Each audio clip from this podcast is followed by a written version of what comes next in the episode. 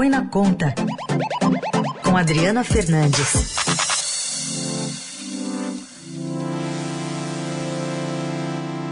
A Adri que fala com a gente direto de Brasília. Oi, Adri, bom dia.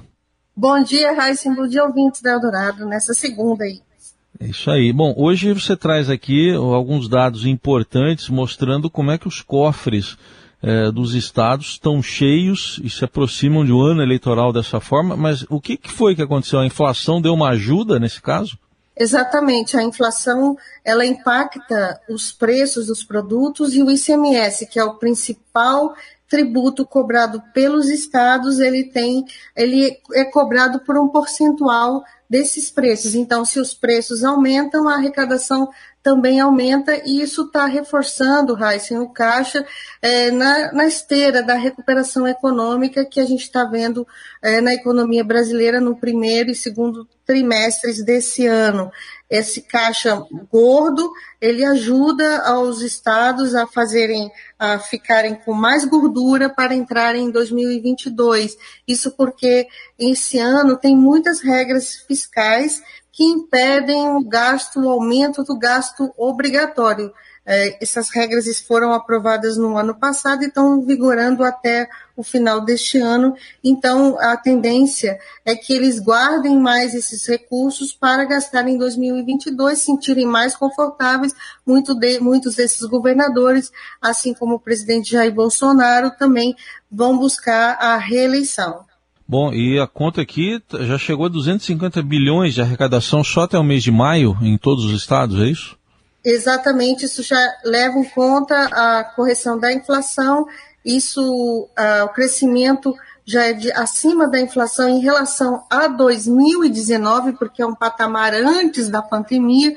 Para você ter uma ideia, em relação a 2019, a arrecadação já cresceu 45 bilhões de reais, ou seja, os estados eles estão num patamar maior do que estavam em 2019, nesses cinco primeiros meses do ano. Em relação a 2020, o crescimento da arrecadação já é de 50 50,6 bilhões de reais. Bom, nessa conta aí o funcionalismo público, acho que está imaginando se tem aumento para o funcionalismo, né? Parece que alguns estados já programaram, né, Adri? Sim, alguns estados e municípios tem uma regra, como eu falei, essa lei 173 impede, congelou o salário dos servidores até o final deste ano, mas já tem muitos reajustes engatilhados para 2022. O próprio presidente Jair Bolsonaro, já comentei aqui é, na Rádio Eldorado, também quer garantir um, um reajuste aos servidores públicos federais em 2020, em 2022, todo mundo de olho na eleição. Bom, é, lá em 2020 a gente teve uma queda, né, Adriana, na arrecadação justamente por causa da pandemia. Agora, é, esse aumento, esse, isso aí, na sua avaliação, veio para ser sustentável ou algo temporário? Olha, essa é a grande incógnita da nossa recuperação econômica.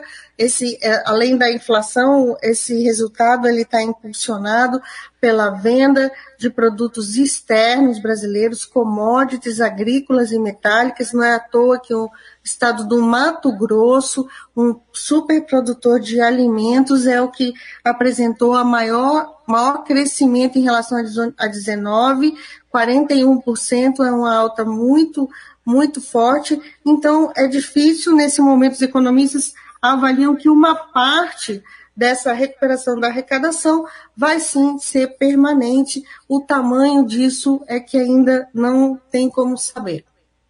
Até convido o nosso ouvinte para ler a reportagem da Adriana Fernandes. Tem até uma tabela, né, Adri, com estado por estado.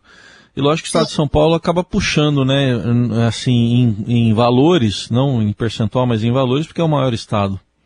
Exatamente, o estado de São Paulo puxa, é a economia mais pujante do Brasil, a maior economia, e está planejando, eu conversei com o secretário de Fazenda do estado de São Paulo, Henrique Meireles, ex-ministro da Fazenda do governo Michel Temer, ele aposta, ele disse que, disse que vai usar esse aumento de arrecadação para incrementar os investimentos em 2022. Ele diz que os grandes investimentos, como as concessões é, das rodovias litorânea panorama, eles vão, é, fazem com concessões, mas investimentos na área de saúde, novas UTIs, hospitais, delegacias na área de segurança e também escolas na área de educação serão feitos, segundo ele, com esses recursos adicionais. Então, está engatilhado. Ele lembra que a, a economia de São Paulo deve fechar o, esse ano com um crescimento de 7,8%.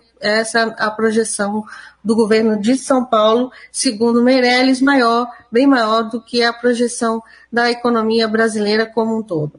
Muito bem, dados importantes aí trazidos pela Adriana Fernandes, mais detalhes também no portal do Estadão, mostrando aí como é que está a arrecadação dos estados, né, aumentando neste ano de 2021. Adriana Fernandes volta na quarta-feira aqui ao Jornal Dourado. Obrigado, Adri. Até quarta. Até quarta, Raíssa, embala na agulha aí para esses governadores. Vamos lá.